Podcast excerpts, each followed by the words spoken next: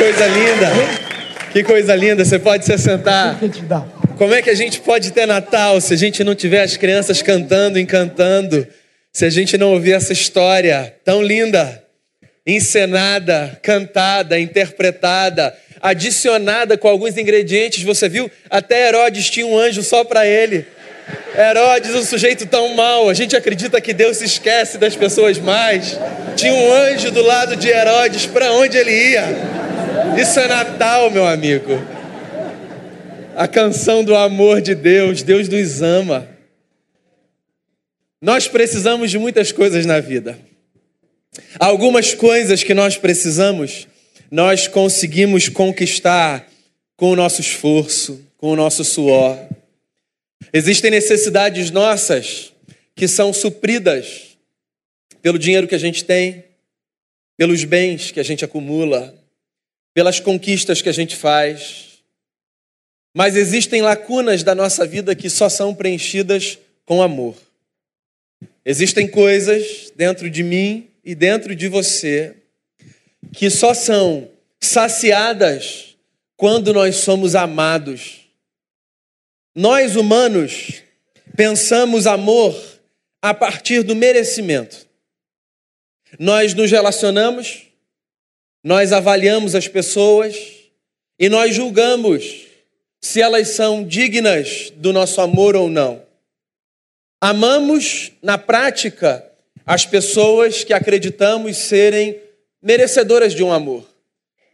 Quando estamos diante de pessoas que nos parecem mais os Herodes da vida, fazemos uma decisão. Não vamos dedicar a elas, assim pensamos, o nosso afeto. Não merecem. Nesse sentido, para a gente, existem amores possíveis e existem amores impossíveis. O amor de Deus para a gente é um amor impossível, pensando com essas categorias. Não o amor a Deus, o amor de Deus. Amar a Deus é fácil. Em quem nós podemos pensar, para além do Senhor, que seja mais merecedor do nosso amor?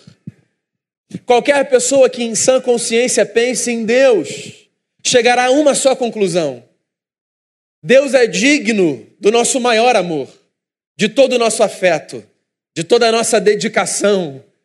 Amar a Deus é fácil dentro dessa lógica humana. Deus cuida de nós, Deus zela por nós. Mas eu nunca vi ninguém em sã consciência dizer que é merecedora do amor de Deus. Todo mundo que conhece a sua própria vida, as suas limitações, os seus problemas, os seus pecados, as suas mazelas, quando pensa nessa relação com o eterno, cai de joelhos e diz para si: Eu não mereço tamanha graça, eu não mereço tamanho favor. Como é que Deus pode amar alguém como eu, falho que sou, pecador, pecadora? A Bíblia nos ensina que para Deus o amor funciona a partir de uma lógica diferente da nossa. Se nós amamos por merecimento, Deus ama por graça. Ama não porque vem em nós algo digno do seu amor. Ama porque é da sua natureza amar. Deus ama porque amar é o que Deus sabe fazer. Amor é o que Deus tem para dar. Na Bíblia nós encontramos muitas descrições do que Deus faz. Mas você sabe que existem nas Escrituras nada mais do que uma única descrição do que Deus é. Foi João, o grande amigo de Jesus, quem certa vez, numa frase curta, sintetizou a essência do eterno e disse: Deus é amor. Ponto. O versículo mais conhecido das Escrituras, citado inclusive pelo pastor Olavo no final da sua história, nos lembra: Deus ama o, seu, o mundo de tal maneira que dá o seu filho, o seu único filho, para que todo aquele que nele crê não pereça, mas tenha vida eterna. A nossa história com Deus é envolvida na bela mensagem de que Deus nos ama tanto por quem Ele é, que Ele dá de si, dá o que tem de melhor, o que tem de mais belo, dá o seu filho por nós. A mensagem é antiga, não há ineditismo nenhum, mas a beleza do Natal está no fato de que algumas verdades antigas, sempre que relembradas, aquecem o nosso coração como poucas coisas na vida. Nós estamos nesse mês da celebração da chegada do menino ao mundo, aquele que veio numa manjedoura, acolhido entre os animais, porque entre os homens não havia lugar para ele. Deus que chega no seio de uma família pobre, na periferia de um império, encarnando para que nós entendêssemos com mais clareza que se existe uma verdade que deve sustentar a nossa história, essa verdade é que de, de que somos todos, eu e você, amados pelo Eterno. As crianças cantaram e fizeram de forma muito mais bela do que qualquer palavra que eu trouxer será capaz de fazer. A notícia é simples, é uma só. Num mundo onde os homens amam os que merecem, o Natal é a boa notícia de que Deus nos ama a todos por sua graça. É da natureza do eterno amar.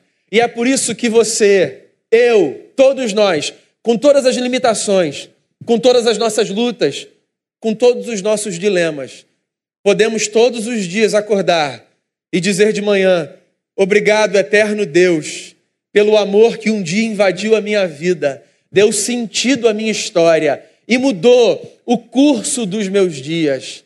Essa é a mensagem do Natal. Deus nos ama, Deus te ama. E a minha oração, meu amigo e minha amiga, é para que o nosso coração seja verdadeiramente inundado por esse amor. De tal forma que, por causa desse amor, a nossa lógica para amarmos deixe de ser aquela que tem como base o mérito e passe a ser a misteriosa lógica da graça de Deus. Aquele que nos ama não porque vê algo digno de amor em nós, mas porque sabe que é da sua natureza amar. Que o Natal de Jesus, na minha vida e na sua vida, transforme a nossa natureza para que seja da nossa natureza amar. Na Bíblia, amar é um mandamento e o amor é uma necessidade que todos temos, que todos nós, amados e amadas do Pai, transformados pelo menino Jesus, exalemos nesse mundo o cheiro do amor do eterno, para que as pessoas recebam a boa, bela e antiga notícia. Deus nos quer a todos e todas muito bem. Vamos orar, fechar os nossos olhos abrir o nosso coração, agradecer a Deus pela boa notícia de que nós somos amados e de que somos feitos gente para amar, que o Natal, amigos e amigas, tão celebrado, tão esperado, cheio da vida de Jesus, transforme dia após dia o nosso coração num coração não apenas disposto a receber, mas a oferecer.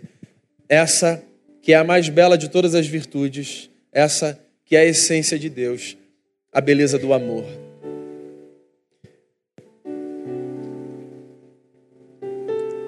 Tu és Jesus, a expressão exata de um Deus que nos ama, um Deus que nos ama insistentemente, um Deus que nos ama persistentemente, um Deus que nos ama até o fim. Belas são as palavras do apóstolo quando escreve sobre ti, ó Jesus, e diz: tendo amado os seus, amou-os até o fim. Esse amor que vem do alto é de uma ordem que a gente desconhece. Os nossos amores são circunstanciais, eles são afetados pelas estações da vida. O amor do Senhor é eterno. estável, firme. Inunda o nosso coração. Não invade, transforma com toda a força e com toda a leveza que são propriedades de um Deus como o Senhor. O Natal, para a gente, ó Pai, é a lembrança bela de que um dia o amor se fez carne, entrou na história e mudou o mundo. A gente luta nessa vida, Senhor, e muitas são as nossas lutas, e a gente precisa de muitas coisas e o Senhor conhece cada uma das nossas necessidades. Mas nós estamos aqui como comunidade de fé para reconhecer que se existe uma coisa que a gente precisa mais do que todas as demais, essa coisa é o amor que vem do alto. Encha-nos do teu amor e faça com que ele nos encha de tal forma que a partir de nós ele transborde para a vida do nosso próximo do nosso semelhante. Visite cada casa nessa estação de Natal, cada família, refazendo laços, reaproximando gente, anunciando a boa notícia de que o Senhor nos quer bem. Obrigado pela vida das nossas crianças, obrigado porque elas cantam e encantam, obrigado porque elas trazem consigo a pureza da esperança do Evangelho. Que o Senhor as abençoe profundamente. Que elas nunca se esqueçam do que cantaram. Que elas vivam a partir dessa verdade. Que celebrem Jesus por todos os seus dias. E que elas sejam na vida da nossa comunidade esse sopro de esperança, de alegria e de vida que todos nós precisamos para nos lembrar do quanto somos amados por Ti. Que cada coração aqui nessa noite seja embalado por essa verdade bela. O Senhor nos ama, deu o Seu Filho por nós, para que, por causa de Jesus, a gente experimente vida de uma ordem que a gente jamais experimentou antes dele, vida que a gente chama de eterna. Sopre sobre nós o sopro do teu amor e da tua vida, é a oração que eu faço te dando muitas graças, em nome de Jesus, o menino que nos acolheu. Amém. Amém.